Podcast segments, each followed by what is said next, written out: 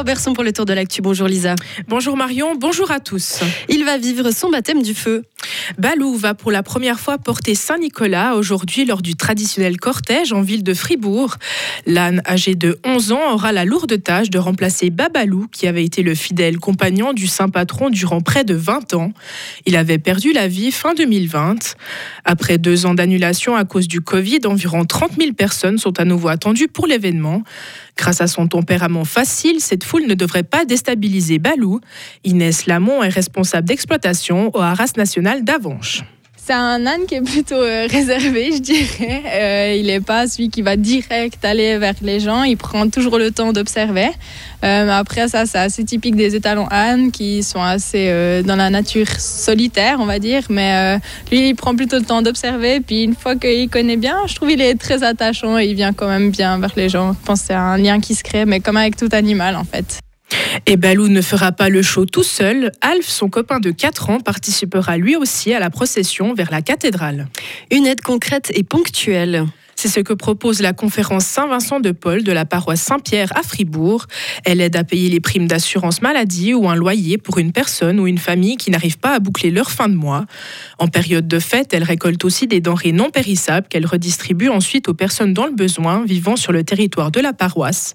Pour cette cliente de la COP de Fribourg-Centre, le geste est une évidence. Je trouve que c'est normal d'aider les gens qui en ont besoin et puis qu'on on a les moyens de le faire, donc euh, on le fait, ouais.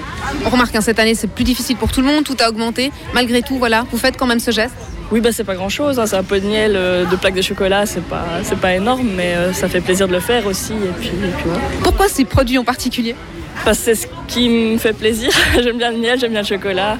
On a pris de la tisane aussi. Euh, voilà, c'est des choses qui, je pense, font plaisir à tout le monde. Arnaud Relinet, nouveau secrétaire de la conférence, est de piquet pour recevoir ces dons de la population.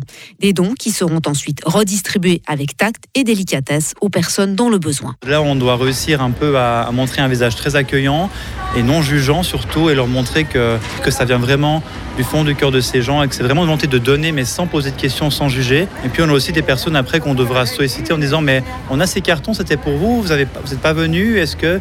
Et souvent on les dit oui, ben volontiers. Et donc il y a tout ce travail après de, réussir à faire ce lien. On ne va pas juste donner le carton, on peut dire voilà, merci, au revoir. Non, on doit pouvoir le, transmettre, voilà, transmettre par rapport à cette, gratuité et puis ce, ce, don qui a été fait par ces gens. Et si vous aussi, vous voulez apporter votre contribution, rendez-vous au point de collecte à Fribourg Centre ou à l'entrée de la Migros de Beauregard. Vous pouvez aussi faire des dons en espèces. Un sujet signé Sarah Camporini à retrouver sur frappe.ch. Gros chantier prévu à Ria en Gruyère. Plus de 50 villas ont été mises à l'enquête hier dans la feuille officielle. Elle se situe près de la sortie de l'autoroute A12 à la rue Chambosson, à la rue des Jonquilles et à la rue des Primes Verts. Selon le site de la commune, Ria compte actuellement plus de 2780 habitants. Le canton de Fribourg appelle à la prudence face à l'épidémie de bronchiolite. Cette maladie touche principalement les enfants de moins de 1 an. Quelques règles de base sont nécessaires pour lutter contre cette maladie qui surcharge actuellement les services médicaux du canton. Il faut éviter au maximum les lieux intérieurs très fréquentés, mais aussi les contacts avec les visiteurs ayant des symptômes respiratoires. Le canton rappelle aussi qu'il ne faut pas hésiter à porter un masque si l'on est en contact avec un nourrisson. Il conseille également aux parents de faire les premiers vaccins sans attendre pour protéger leurs enfants. Le président américain Joe Biden a rencontré hier le prince William à Boston. Les deux hommes ont discuté de leurs objectifs communs sur le climat ainsi que sur des questions de santé mentale et de lutte contre le cancer. Leur entretien a duré moins d'une heure. Le prince de Galles en voyage aux États-Unis a terminé sa visite de trois jours hier soir. Il présidait un gala sur le changement climatique. Au Brésil, un incendie s'est déclaré hier dans le quartier touristique de Copacabana, au sud de Rio. C'est l'une des collines constituées de végétation qui s'est embrasée. Les flammes étaient visibles depuis d'autres quartiers, mais n'ont pas touché les habitations. Aucun blessé n'a été signalé. Retrouvez toute l'info sur frappe et frappe.ch.